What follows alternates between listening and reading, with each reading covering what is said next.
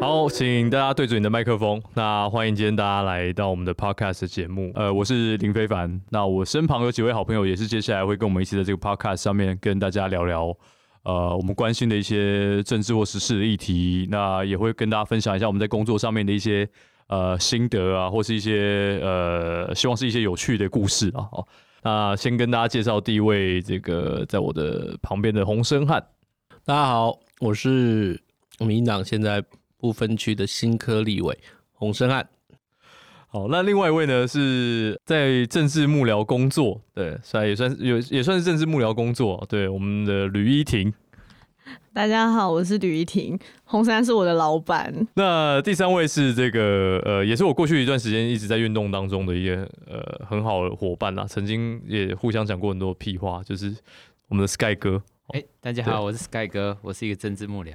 先跟大家稍微聊聊为什么今天会有我们这样一个组合啦。其实我们几个人以前大家一起搞过一些运动哦，那也参与过呃，共同参与过几场呃抗争，所以算是在运动当中呃认识的伙伴这样子。陆陆续续这几年，其实我们我们这几个人大概在政治上的选择啦，从运动慢慢转入到政治圈、政治场域里面。好，那当然这过程当中有呃，我们每个人都在不同的位置跟角色。对，那像我自己现在，呃，虽然在去年加入了民进党，对，那现在到现在其实才一年两个月，对，一年多，对，那呃，我身旁洪申翰比我再晚一点加入，那他是当时候被这个邀请进入民党的不分区名单，是，哦，成为民党不分区的立委，呃，也是目前最年轻的不分区立委，是。是，好，虽然他看起来比较老成啊，对，那呃，Sky 哥是比我们早一点都呃。比我们早一点进入到政治呃幕僚的工作，然后一五年的时候我就来参与的进民党的总统大选，然后大概那个之后就扮演一个政治幕僚角色，现在大概四五年的这样子。感谢非凡邀请来来讲一下，是说我觉得是蛮需要有一个，不是你邀请我吗？哦，我们哎互互揪了互揪了，只是做一个台子给你，还要捧你上去。好，不要不要这样了，不要哎，给我面子就是了嘛。感情好差。没有，是觉得确实 有一个场合，大家一起交流一些对于这个啊、呃，大家虽然都在民党工作，可是看法也不见得相同啦。那大家有个场合，好好。好好讲一下自己这个平常积累政治意见，因为过往会有一些运动的参与的人都是蛮有蛮有意见的人嘛。那但是来到要变成上班，蛮有想法哦，蛮有想法，蛮有想法，蛮有意见也是啦，可以啦。林林非凡现在讲话很规训哎，我现在很，我现在哦对，规训，这意见都不能讲吗？只能讲说有想法，不要伤了皇城内的和气。不要这样，好了好了，不要不要伤了我偶包偶包。那呃，依婷要不要讲一下？你也是政治幕僚。在担任政治幕僚工作，不过你是比较晚加入的嘛？你是一直到今年的这个，没有他当政治幕僚很久了，很久了。我我前面可以讲吗？哇，可以啊，可以啊，为什么不行啊？真的吗？好吗？可以吗？可以啊，可以。为什么不行？哦，好，大学刚毕业那时候就是诶三一八结束，但我选择一条比较不一样的道路，人迹罕至的道路，加入一个刚要成立的新兴的政党，叫什么名字？叫做 社会民主党。哦，对，但会加入 对啊，到底。到底我什么啊？对，没错，然后就反正从创党就已经在那个地方，一直到现在，其实偶尔还是会回去帮忙。哎，所以你现在还是那个社民党的那个我还是中职，我是啊，哦。哇，我们这里跨党派哦，哦，肃然起敬，我认真哦，对，真正的党核心，哇，元老级人物哎，真正的党核心。但你后来是因为跟呃申汉一起在绿盟工作，对，所以你们跟申汉，后来我就去了绿色公民行动联盟，然后刚进去的时候，刚好就遇到了一件很可怕的事情，就是二零一八年的那个公投战。就是台湾公投法修法之后的第一次公投战，然后就是风起云涌了非常多公投案，然后那那时候其中有一个就是是跟我们能源政策比较相关的，对，然后那时候就跟洪申汉一起打了这场仗，这样子。嗯，所以后来胜汉进到国会之后，就邀请你一起加入嘛？后来我就跟他说。哎、欸，你要走了，那帮我跟你走啊！开始哇哇，这什么山盟海誓？我就问他，哎、欸，好玩吗？很歪耶！哦，不是，红山，你要不要稍微讲一下？我其实是去年十月那时候，呃，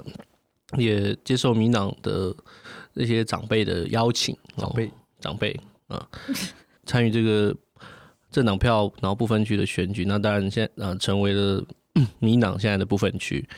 确实，刚刚依婷讲到那个二零一八年的那场选举跟公投，其实是我自己呃在走入政治的一个蛮关键的时间点。因为大家知道，在那一场选举跟公投之后，其实很多人都很担心，台湾社会过去有一段时间的改革会不会走向倒退，或者是又更大程度的。进入一个保守化的过程，大家看到的这些韩流啊，或各种不同的一些反改革的议题的力量正不断的爆发出来，所以是在那之后，呃，我开始在想说，是不是有可能，诶，可以往政治的方向来做一些尝试，有没有可能在政治里面来实践一些过去其实在思考的事情，也是思也是在想说，诶，面对像这样子一波很大的这个。保守的浪潮崛起的声浪，是不是应该要进到政治的场域里面去跟像这样子的一个风潮去对抗？这大概是我当时在，尤其在二零一九年的时候，觉得我可能想要更大程度的投入到政治工作的一个很重要的一个缘起。我会最后选择加入民进党，有一个很关键的原因，其实跟申汉呃刚谈的那件事情有很直接的关联呐。哦，当然申汉在这个过程当中，其实推出我走上这条路的一个蛮关键的的人。坦白说，是这个样子。哦，推坑哦，推坑哦。对，因为互推啦，互推啦，互推啦，互推啦。互推了。对，所以因为因为当时确实在二零一八年底到一九年的时候，那那段时间大家有一种很普遍的焦虑感。那个很普遍的焦虑感，除了一方面是说，哎，国民党的我们过去在我们还在学生时期，或者说我们在过去在民间参与的各种运动里面，都是在那一段时间反对很多国民党主政底下的一些政策，或是。或是更根本的，我们最核心，我们我们可能我跟 Sky 哥同时有个核心的关怀是在两岸的政策上面。其实国民党走了，呃，我们最不希望看见那条路，就是用一个中国的框架或九二共识的那个路线，那捆绑住台湾整个整个走向。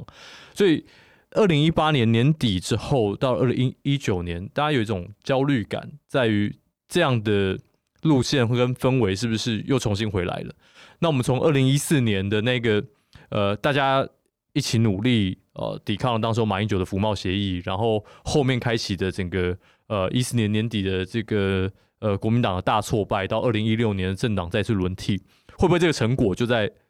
一八年、一九年就又又被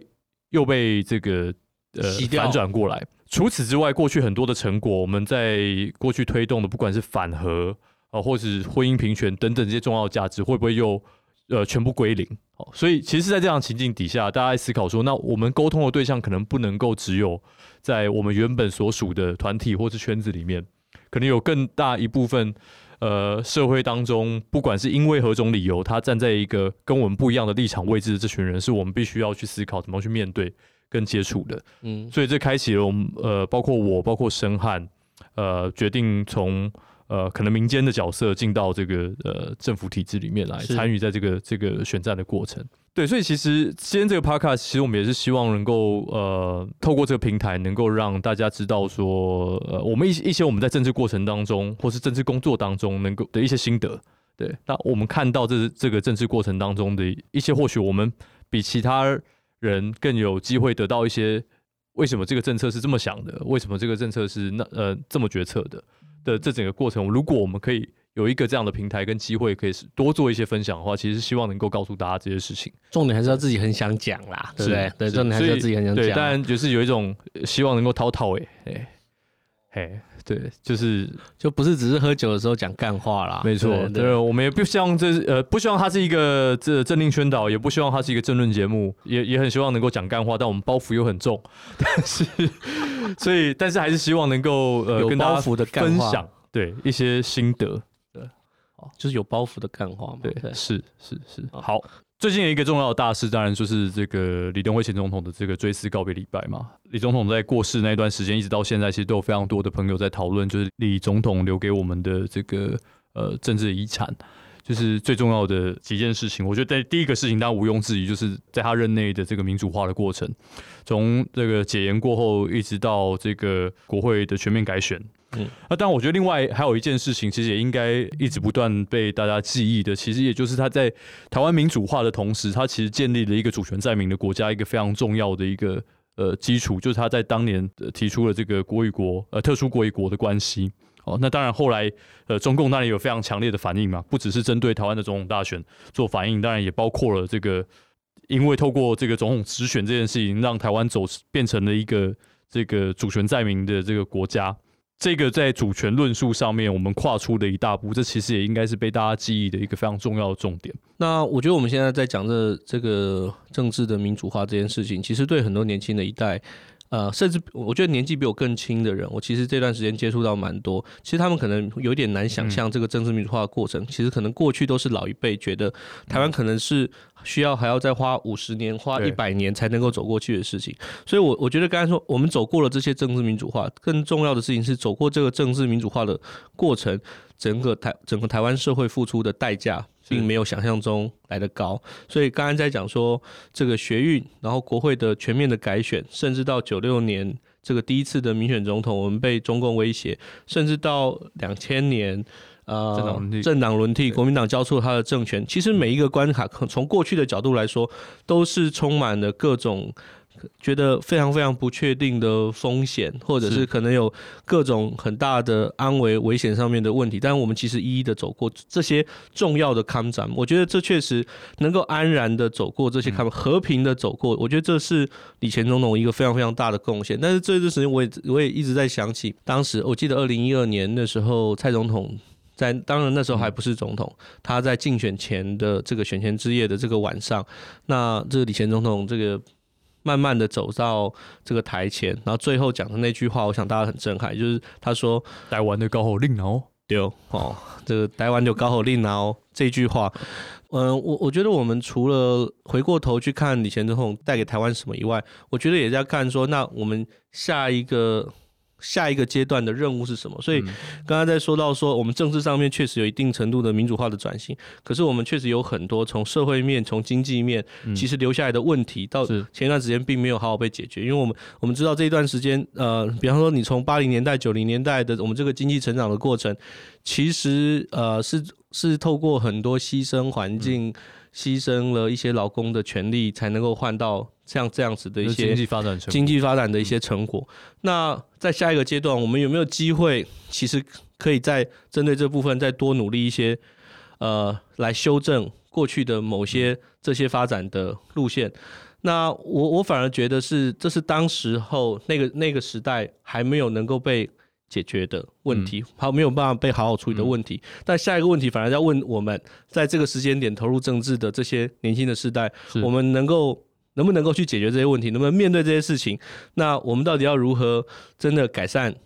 呃，或者是修呃，我不能讲修正啊，但是至少找到另外一条路，除了我们这个民主的巩固那以外，但是社会经济面的改革是不是能够更大步的向前？其实反而是我自己在看待。那个二零一二的这个重播的画面的时候，我不断在想到的事情啊。那我觉得确实，呃，李前总统的逝去真的对我而言，我觉得象征就是，哎、欸，他的那一个、那个的他的那个时代的结束了。他当然是一个一个台湾史上巨人般的存在，也是民主化时代时候第一个总统的这个逝去。嗯、那我们接接下来我们要承担工作就很简单，就是说，我们必须自己去证明说民主这个制度是 work，然后哈，我们成为一个告别了。他是最后一个威权时代的总统，是第一个民主时代的总统。那我们都要告别这一切了。那我们从今天起就要做一个真正自由的人。那你如何去自由的去实践？然后如何去自由的和平共处？那我们怎么啊、呃、推行我们的理念？那现在国家跟制度就在就在我们手上了，必须要必须要来做。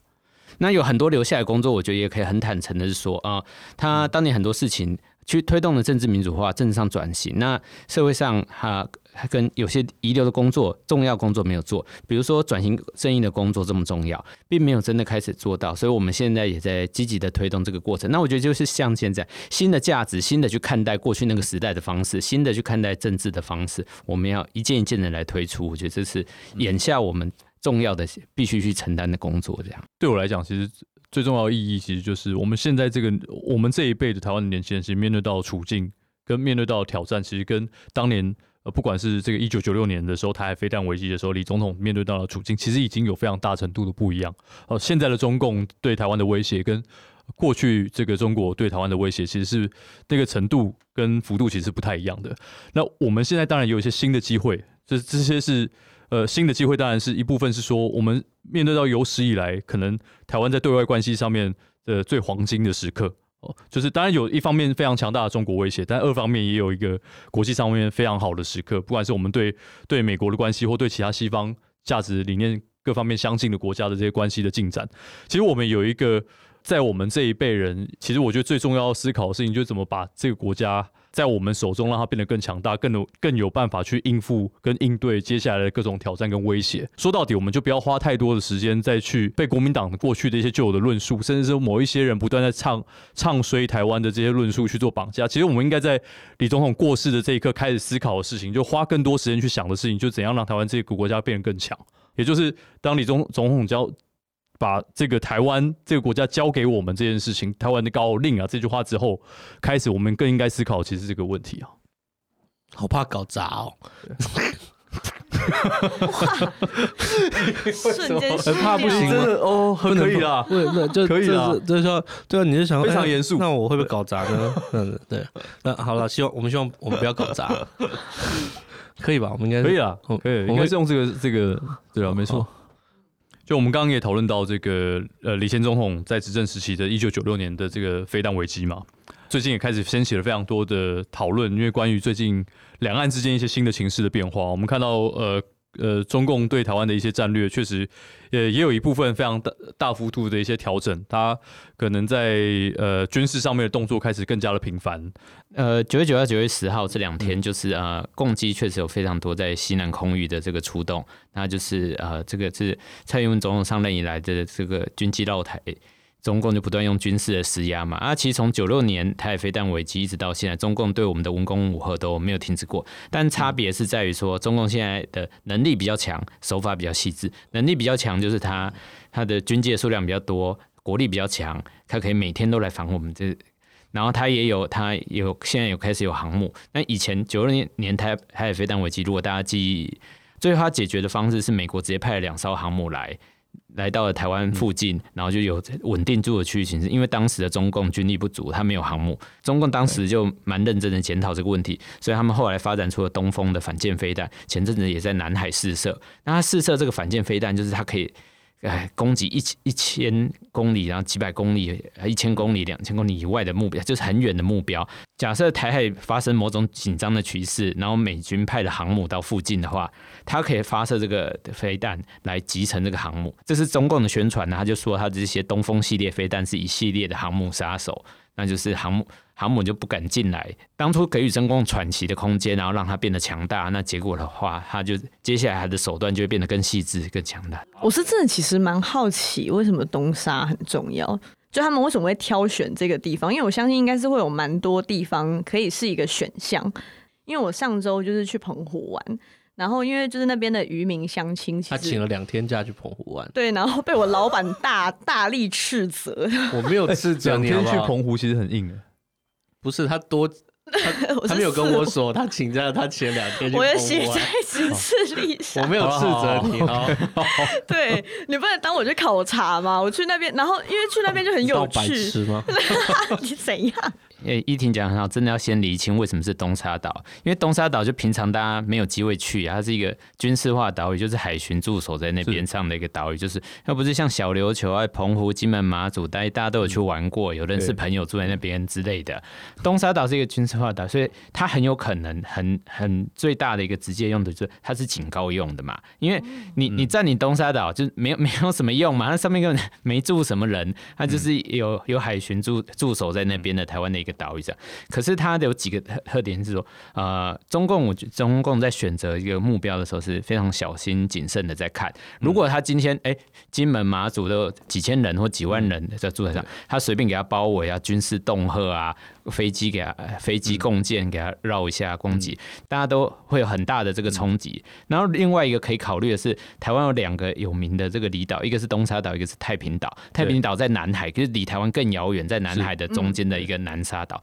更是没有人会去的地方了。可是南海大家都知道，这个在国际新闻是一个很巨大的热点，因为有有非常多个周边的国家都宣称他们拥有南海的一部分这样子。那所以你如果去对南海有什么军事化的动作的话，一定会引起。很巨大的国际的一反应，所以就说。他就一次只能找一个人麻烦嘛，他就不能一下子去南海，那就被一堆人找茬，就是那这样。柿子挑软的吃，所以所以应该可以讲说，如果在东沙就是要针对台湾嘛，他对东沙对。对，可是针对东沙的这个战略位置上面，就是其实如果对东沙做一些军事上的动作，会有反应的，其实只有台湾，因为它就是周边的东南亚国家来讲，可能相对影响程度较小。他就哎，离台湾有一点远，感觉是一个远远的警告，但是又不会引起国际太大的这个纷扰，是一个巧妙在这个之间的平衡。嗯。对，就是有点有点故意来找茬，但是这个找茬又让人人家不会那么注意到。对，不过因为中共的动作除了在海上，就是对东沙岛就是海上的这个这个动作之外，其实它还有在这个空域上面，在西南角的空域上面，很多人以为那个飞机扰台啊，到底是它就是不是一直在跨过我们中线，是不是一直在我们的领空上面飞来飞去？哦，但是它可能不见得那么清楚，这个所谓老台到底是什么意思？几个基本的这个专有名词，可能大家要要理解一下，就是说一个是领空跟那个。，ADIZ 就是防空识别区的这个两个的差别啊，它领空就是说，哎，我们的上面往外算的一个比较小的这个范围是领空这样子，那。ADIZ 防空识别区是我们画的一个比较大的这个范围，那这是比台湾的空空间大出大蛮多的一个范围。那这个范围是因为现在的这种战机都是飞超级快的，各国都为了这个国防的用途，都会去画它的这个防空识别区，就是说你不可以把我战机随便开到我头上啊，这样子是不行的。那如果我只保护我的领空那一小小一块的话，那那个我反应时间反应时间不够的，因为战机实在是太快了这样子。那为了呃，去各国为了要去这个呃主张自己的，让自己有一定的这个反应时间，都会去画一个防空识别区。防空识别区说，你进来的话，你要你要主张你的目的是什么？你你没没事把战机开到我的识别区，那我要你提供你的身份呐，啊，你来这边的目的是什么？是啊啊，我们大家大家有在玩无线电的朋友都知道说，哎，如果中共的军机侵犯我们的防空识别区，我们的这个军机就会跟他喊话，就是说，哎，这个。侵，你现在已经侵入这个我中华民国的防空识别区啊，那如何如何如何？那你你要回应啊，你要表示你的目的啊，那你现在在做什么啊？那然后他们通常都死都不回啊，中共就是这样，因为他就是我就是来骚扰你，但是不好意思讲这个嘛，就是。所以这段时间他们非常频繁的进入我们的防空识别区。对对对，在西南对呃，在西南的空域之间啊，对。那那进来以后，然后呢，他要做什么吗？啊，进来的话，我们就一定要去拦截。依照国军任务，就说如果我们不拦截的话，哎、欸，他就他就直接飞到我们的接近顶空，然后我们才有反应嘛。那到时候反应要是我们一个一个 loss 一个一个太慢的话，那我们立刻就会就会进入战争状态嘛。只要进入我们防空识别区，就给他去拦截这样子。那 Sky 哥，那我想问啊，我觉得对一般人来说，嗯，所以如果他不是一个军事迷的话，嗯，他最最想问的问题是，所以现在两岸在这个。是不是真的是很紧张？对，是是是真的紧张啊，没办法否认，没办法否认这个紧张。嗯、但这个紧张是不是等于战争就要发生了？这个这个真的真的很难讲吧？这个嗯呃，就是说军上很难很难这样子简单去回答，因为这终究背后是一个是一个政治问题嘛。我们、嗯、我们认为就是说啊、呃，我们讨论这个中共的这个军事动态的时候是要看他的政治，所以他。军事就是一个威胁嘛，他就是要耍狠给你看呐、啊，哎、欸，我有飞弹啊，我有军机，我有军舰啊，类似这种，哎，他有狠的一面。可是我觉得我们也要开始去看他比较软的一些手段，就是说中共这个人，就比如说以前他会搞服贸协议啊，两岸通航啊，就是一大堆各式各样，还有什么呃各种优惠措施啊，对啊，然后交流啊，请你吃饭啊，喝酒，那类似这样子，他在这个过程中啊、呃，其实我觉得应该可以直接去讲说，大家去想说，哎、欸，东沙这个最近或者是说西南空域最近很多共机共建来骚扰，嗯、可前阵是不是有个人讲说，哎、欸，台湾其实经不起，一点都不耐打，台湾一打就会输。那他有前面有先进行一个舆论造势，是不是？说的是谁？谁？就是马前总他提出了首战集中战嘛，这个这个论述，这个其实中共有个铺陈的，那我们认为他他的这个。啊，中共是先做一个系列的铺陈，嗯、那这个我觉得这一块是可以花花一点时间来厘清一下。所以其实因为刚刚 Sky 哥讲到，其实我觉得呃一个蛮重要的重点是，所有军事动作背后是有一个政治目的在哦，就是我们必须对他的政治目的有所理解，但是。最近看起来这一系列的动作，当然有有非常多的这个舆论的上讨论啊，就是各种的对他政治目的的一些分析。有些看法当然认为说他是直接针对美国，在这一段时间在这个南海周遭的一些军事上的动作也比较频密。哦，那所以对主要主要是针对美国啊，而不见得是直接第一线针对针对台湾。那当然也有一部分对台湾的恫吓的这个动作，可能他们呃外界的分析师认为说是因为台。台美之间这一阵子互动确实也变得非常频密、非常多，所以有这样的这样的目的。那当然，我觉得看如果我们光就两岸的政治角度上面来看，它并不是只有它的军事动作而已。其实它前面有一些政治上的一些一些铺陈。其实我们或许可以从这个马英九在中呃国民党的全代会之前开始抛出了这个首战即终战的这个说法，然后重新要将国民党拉回九二共识的这个路线来看待这两手策略的一些操作。其实我觉得，其实中共跟国民党。他们正在要联手的去塑造一个新的两岸的压力跟论述啊，就是以前他们可能提出像九二共识这样这样子的论述，可是这九二共识的论述现在已经被台湾社会给唾弃掉了哦。那他们其实手上有的武器其实已经越来越没用了。那他们这段时间其实他们在塑造的一件事情就是，如果大家如果台湾社会要照着民进党政府照着蔡英文的路线走的话。你就会被这个军事上的威胁，甚至会被武统哦。所以从之前就不断的在放武统像这样的论述出来，然后马马马总统在开始说这个首战即终战哦，就是说台湾其实根本都就是不耐打哈，一下就会被拿下。那再搭配。共产党这一段时间不断的在军事上面的加压，我觉得现在在形塑一个，就是他们以前的来要来跟台湾社会这个来框住台湾社会的论述已经不管用了，现在要寻求一个新的威胁，新的一种政治上面的威胁，就是军事上面的威胁。如果你不就范，如果你跟着蔡英文走，如果你不照着中共的期待跪下的话，你就会被打。你就会让台湾走入战争。现在就是在他他就是在搞这个事情啊。说实话，我自己觉得不只是共产党，嗯、甚至是国民党，其实对这个在两岸论述上面的某一种军事威胁论，其实也越来越赤裸。他已经不知道跟台湾社会讲什么，他过去的话其实已经不管用了。剩下最后的事情就是把这个军事上面的威胁不断的压出来，要吓大家。要要贺阻大家去接受中共跟国民党他们某种心中想的某一种期望，现在是这样，所以不管是从马英九的这个呃什么不安全。国家不安全，国家不安全的研讨会。我一开始听到这国家不安全研讨会的时候，我心中想到的事情说，哎、欸，是不是我想到那个布新闻啊，哈，就我们很久以前其实有一个在网络上面的叫不新闻，它里面充满了反讽、哭手的声音。我一开始想说，这个什么不安全，这是很三八、啊，这是台湾安全研讨会里面，国家安全研讨会里面还加一个不，可是结果发现，哎、欸。我的怀疑在最后，在他这个研讨会结束以后，我再看他的内容，哎、真的是很像。很像布新闻，因为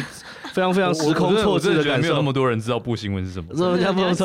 这已经是时代的眼泪了嘛？大家可以 Google 布新闻，我真的觉得大家可以去 Google 布新闻，就是这是这是台湾一个非常非常重要的政治上的遗产哦，就是布新闻，因为政治上遗产，这政治上的遗产啊，这是政治上遗产。这有多少有一段时间有多少人在这布新闻上面得到政治上的抒发？这不是开玩笑的事情。那因为刚刚呃，大家也讨论到这个在台海的军事上的紧张关系嘛，其实因为这一阵子，其实在呃中共对台湾的动作，其实从来都不只有这个军事的部分啊。军事恫吓当然是一直以来，从我们看到一九九六年以来的这个军事恫吓，都一直呃这个是一个它重要的手段。但在政治上的这个统战的工作，呃，其实也呃也没有停止过。那当然，今年比较特殊，我们我们看到，呃，应该说从去年这个习近平抛出了这个。一国两制台湾方案之后，其实这个情势上有一个非常大的改变嘛，就台湾人对于中共的这种统战的手法，其实已经越来越不耐烦了。对，那也越来越不能够接受。其实大多数台湾人已经不能够接受这个国民党过去的这个九二共识的路线嘛。对，那但不过最近他们还是这个中共方面也好，或是国民党方面也好，其实还是一直不断的尝试想把台湾拉回到这个九二共识的这个框架底下。我们看到，其实前一阵子马马英九前总统办的这个国家不安全研讨会，然后。在这个研讨会之后，又成功的绑架了国民党这个全代会的这个论述，就是让国民党又通过了一个这个决议，去重新肯认了这个九二共识的这个重要性。在这之后，两岸之间的政治大戏原本就是这个海峡论坛，那沸沸扬扬传的王金平要到厦门去参加海峡论坛，那甚至前面做了各种的这个准备，但是因为这个央视的这个主播的一个求和说，而最后宣告破局。其实。这个过程的这个政治上的这个这个铺陈，跟军事上的这个动作，其实应该把它视为是一个联动的。中共的这些军事动作跟这个海峡论坛前面的这个铺陈，其实是有一个相互呼应的一个关系。你说国民党里面的人，大家不知道九二共识，接下来其实台湾人大部分台湾人其实已经不买账了嘛？我认为他们其实一定不会没有感受这个事情的。可是为什么搞了这么大一圈，结果全代会又回到九二共识里面？嗯，其实就。就是就是一句话，就是没招了嘛。就是过去国民党塑造的一个，就是说台湾各种经济发展、各种社会发展、各种大大小小的发展，什么的问题，其实都依赖两岸关系，两岸关系依、嗯、依赖中国来作为一个解决我们台湾内部问题，不管是从从社会、经济、教育大大小小的事情，都从这个角度来。结果后来发现，哎、欸。这个是没有办法的，或大家其实也不接受的。那他也拿不出更进一步的做法。但是明明我们其实已经看到，这社会大多数人就是觉得我们主权的确立，这个自由民主价值的确立就是一个方向。但是他又这个不愿意、不甘心啦。哈。这个顺从这个主流，其实大家提出来的这个正道。只好自己躲起来，那熊康熊胖，所以才搞出现在像这个海峡论坛的状况。哎、呀，看起来一副一开始王金平说要去，结果被说了，然后就后来就是我觉得有一点唾面自干嘛，吼唾面，然后那现在自己取消了，然后还要 还要出来找一个理由说是什么、台湾民心脆弱，什么民心脆弱，台湾人民坚强的很。之所以为什么这不让你去，或者是觉得你不该去的原因，是因为大家很坚强，不是因为大家很脆弱，就。哇，那就是这样吗？你你你讲什么台湾脆弱，这大家觉得无法接受的事情。所以我说，以我觉得国民党现在在两岸过，他做过去觉得自己擅长的事情，现在就是一个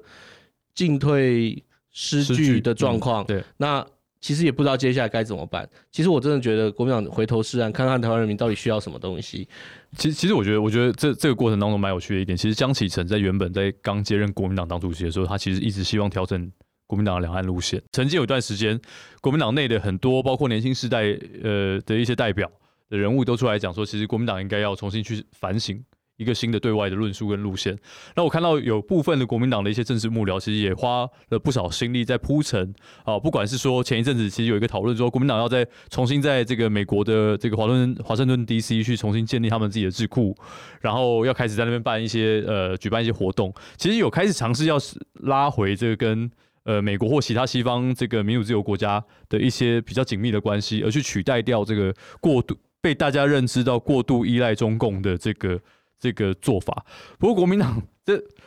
就是马英九那个阴魂不散，其实还是把大家捆绑住，就是他的九二共识的那个路线，还是一样把大家把这个硬把国民党再重新绑架回来。那一直到现在，其实国民党没有办法走出这个九二共识的老路。最近这一段时间，其实也可以看到一些江启臣尝试着想要去挣脱马英九路线的一些影子啊。比如说这一次为什么海峡论坛他是找王金平这个动作，其实也或有很多人在解读为什么为什么是让王金平去哦？那背后是不是有一个这个跟过去主流的国民党的主流九二共识这个路径的这个马英九路线做一些做一些抗衡，或尝试？标志出另外一种可以跟这个中共对话的一种 这种途径，其实也有很多人在这方面的解读。可是我觉得这种东这种东西确实都是在国民党自己这些大佬们这些人的小剧场之内，自己觉得有差别。台湾社会觉得没有没有什么太大差别。你叫马英九去，还是叫我连战去，还是叫王金平去，这有什么太大的差别呢？你不会都是去被讲求和的吗？这还不是都是一样？我觉得台湾社会就是这样认知，所以他一开始想修康修胖，想说，哎，我这样那样那样，是不是有一点不一样？什么？结果的话，其实大家觉得，其实你们。根本都是一模一样的动作，所以这才是他为什么好自己自己想的这个方案以后，最后还是被大家给否定了，甚至是直接被中共给羞辱回来的事情。我觉得这是其实非常难看的事情啊。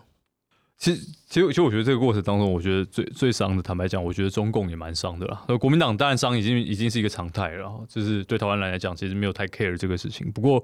我觉得中共当然有一个非常严重的误判。中共在一刚开始在定调这个事情的时候，其实呃尝试着把这个层级是不是让王金平见汪洋的这个事情也曾经吵得沸沸扬扬的，曾经好像想要在这个过程拉出一个新的这个两岸对话的这个轴线，但是中共内部是似乎是没有一个很清楚的对于这个。呃，台湾的战略没有一个很很很一致的做法。你看到中宣部的这个央视的这个这个说法，其实代表中宣部的某种程度上的意见，但是立刻又这个在国台办这个出来发言，然后把把这个影片给下架。其实中共内部对台的这个战略跟论述，其实我认为他现在目前也是一个混淆的状态了。哦，就是他并没有一个非常统一的一致。我们看到军事上面非常多的动作，但是但是对于这个统战的策略跟手法，到底？到底是要用这个威吓的方式，然后要跟要跟哪些人互动？呃，这件事情其实看起来中共是没有一个非常统一的一个一致的立场啊。但但回过头，我觉得一个事情是清楚的。今天如果要讲九二共识，对中共来说，他就是不接受国民党你讲的那种九二共识。是九二共识就只有北京定义的才是他心目中其实可以运作九二共识。所以你自己要在自己的幻想里面讲说什么什么你的九他的九二共识怎样？甚至马英九说什么？难道？呃，你要共产党出来开记者会吗？这都全部都是在自己的世界里面盖着棉被，自己去幻想这个事情。今天你只要你在讲九二共识，你只要不照着中共、不照着北京的方式讲九二共识，他怎么讲你？你是来要饭的，就直接就是这清清楚就觉得这个框你就是来要饭的。我这这我不真的除了唾面之词，我想不到别的词啊，对。那我我我我我最后想讲一个事情，说我我我觉得现在国民党当然都会拿一个东西流出来说，就是说啊，不管怎样，两岸还是要互动啊，两岸还是要交往啊。我我我也觉得两岸该互动，两岸该交往，可是绝对不是靠这些共产党跟国民党的买办来互动跟互相认识。呃，我我我我我确实觉得不是不是海峡论坛那些人的那种那那些人的交流方式。对对啊，我我确实觉得今天呃，不管怎样，这个。中国就是在台湾旁边，是一个非常非常巨大的存在。不管它未来中国社会、中国政治会走向何处，对他有一定程度的认识，跟对他有一定程度的了解，对我们来说都是必要的事情。尤其如果我们希望。把我们的主权，把我们的各种价值给踩好，这都是必要的事情。但是我确实觉得，我们需要再透过用其他的方式，寻找到其他方式，到底来了解现在中国政治、中国社会到底嗯有什么样子新的动态。我举例来说，这段时间其实很多的人都很关注中共有一个他们的党校的教授叫做蔡霞哦，蔡霞，他呃。他这段时间，他逃到了西方。他其实确实讲出了很多中共内部这段时间以来怎么样子出现的转变。比方说，他确实觉得这个习近平以上以以来的共产党更像是一个黑帮。这个黑帮甚至不允许共产党内部有不同意见的存在，嗯、那思想上或对外的言论上面必须更统一。嗯，那甚至加强对人民的控制，包括搞出了什么这种什么驱赶低端。低端人口，低端人口这种事情，其实我认识，嗯、其实我知道有很多这个共产党参与过共产党，对于清这个驱逐低端人口这事情，都是很不能够接受的事情。嗯、对他们讲，他们从他们有个初衷是要来帮助这个底下的一些是无产阶级，哎、嗯，怎么会来搞到后来洗搞到清除低江低端人口？那后来甚至搞出香港的国安法这个事情，新疆的这些事情，嗯、那这个习政权他加大了对人民的控制，但是现在还很怕。大家把这个中共跟中国人民分开来看待。这段时间，只要有人说：“哎，我们来把中共跟这个中国人民分开看待”，他都直接拒绝说不可以这样做，或者是说怎么这个我们本来就是分不开的事情，反而这个更心虚的做这样子的表态。所以像蔡霞像这样子，他其实也讲出很多这段呃这几年来，可甚至很多我们应该过去在讲的红二代哦，红二代就是他的父执辈、他的父母辈，其实也是。这个呃，中共过去在建党以后的干部的这些人的这些想法，确实跟现在这个你透过国台办、透过北京、透过中南海出来的讯息，其实很不一样的。那我觉得类似像这样子，对于中共不管政治或社会上面的认识，我我是确实是觉得我们是可以应该要想办法多了解，嗯、那而不是像透过又是这样透过海峡量海峡论坛这种，在这个都是靠红酒这个干杯的红酒来来交往来互动，他们不是这绝对不是一个正办哦，喝喝白酒是不是哦？好，茅台的，好好。但是我还是要对最后国民国国民党后来决定不去海峡论坛，我认为这事情是可以给予一些肯定的。我觉得你太容易给予肯定了。你对国民党都有那么高的期待吗？是没有那么高的期待，但也没有那么容易给他们肯定啊。你就是嘴硬，对。但我觉得再怎么样嘴硬，也没有马英九嘴硬啊。好，你好。但我我真的要讲，就回过头来，呃，这个回到刚刚申汉所谈的，确确实很重要，因为这最最近的国际的氛围，确实在谈的是一个，呃，我觉得从蓬佩奥的那个说法开始，其实在尝试把中共跟中国人一般人民脱钩嘛。这其实也当然也是一个很重要的政治上的一个动作，也就是说，呃，未来美。美国在对外的这个战略上面，其实有代表了一部分这个美国对中政策的一种态度，就是开始对于这个中共政权的一种否定吧，就是不再不再像过去一样完完全全认为它是一个就是可以当做是中共的呃中国的这个呃。合法的代表，就是有一种性的代表，对这个正当性，就是他这样子 challenge 这件事情嘛，在挑战这个挑战这个中共的这个合法性或正当性，这是一个挑战那敏感的神经。但是，对，我觉得对台湾人而言，我们确实必须要有刚像刚刚申汉所讲的这个认知。其实过去一段时间，包括王丹也提过类似的想法啦。其实对于中共政权、中国跟中国人民这个概念，必须做一些区分的。其实我觉得，呃，这当然是一个呃我们在思考。怎么样面对中国一个很重要的利基点哦，就是我们该跟哪些人打交道，如何互动这件事情，应该站在这个角度去思考这件事情。但是很很可惜的是，过去国民党其实一直到现在，虽然这一次这个国民党最后决定说要不去这个海峡论坛，不过接下来还是呃未来的这个两岸上的互动，我相信国民党内还是会有一群人去。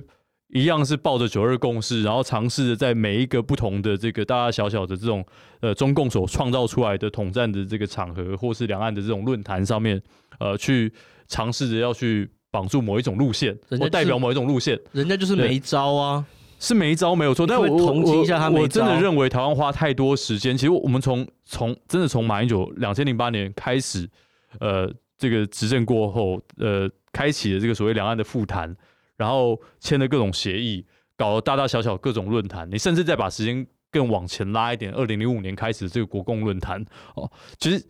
这一系列的过程，台湾这十几年的过程，我们一直被绑在这个论述里面，我们一直不断的每年，我其实就是你知道那种很强烈的感觉，就是你到了二零二零年了，已经二十一世纪已经就是进入了就是第二个十年，对，已经结束了，然后。你还要每天在回应马英九的事情，这才是一个不新闻啊！永劫回归啊！哎，讲了很用讲了很那个很有水准的字，哦、我不知道该怎么接。那那我问一个问题，呃，我们这个 podcast 还会继续录下去吗？你觉得还有必要吗？会吧？你你你讲的有点心虚。不会啊，不会吗？你都不会讲的很心虚，我觉得你不会很心虚。我觉得呃，对，就是因为这个 podcast 我们大家还是希望呃能够持续跟大家分享一下，不管是我们对这些呃最近的一些时事议题的看法，当然同时也是希望，因为我们在政治工作上有非常多想要滔滔的东西啊，没有没有呃一个、呃、没有出口，要找到一个适合的管道。对，就是一个青春期的青少年的感觉，是，所以对，当然还会希望呃能够定期跟大家分享啊，我们在政治工作当中的一些对一些不管是时事议题、政策议题的一些看法哦，所以呃谢谢大家今天的收听，那我们下次再见，谢谢大家，大家拜拜，谢谢大家。